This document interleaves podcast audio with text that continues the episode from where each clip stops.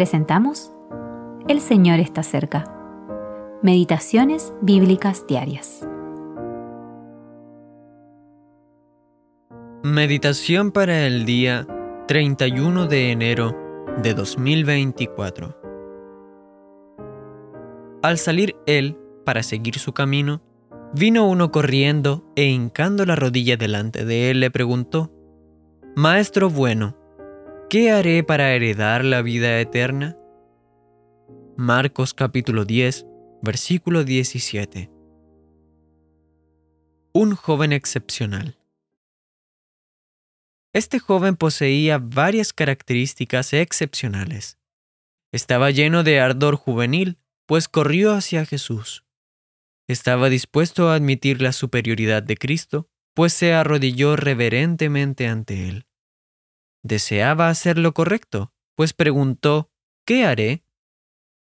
Exteriormente su carácter era excelente.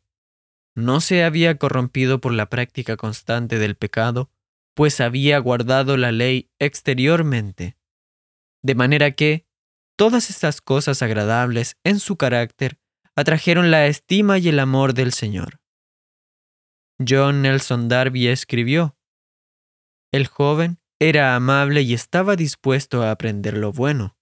Había sido testigo de la excelencia de la vida y las obras de Jesús, de manera que su corazón se conmovió con lo que había visto. Sin embargo, toda esta excelencia natural hizo que no apreciara verdaderamente la persona y la gloria de Cristo, y lo ensegueció para no ver al verdadero estado de su corazón y su necesidad. Pudo discernir la excelencia de Cristo como hombre, pero no pudo ver la gloria de su persona como Hijo de Dios. La naturaleza, por excelente que sea, no puede discernir que Cristo es Dios. El Señor, tomando al joven en su propio terreno, no acepta que el hombre sea bueno. Ninguno hay bueno, sino solo uno, Dios. Efectivamente, Cristo era bueno, pero no simplemente como hombre. Él era Dios. Siempre fue Dios y Dios se hizo hombre sin dejar de ser o poder dejar de ser Dios.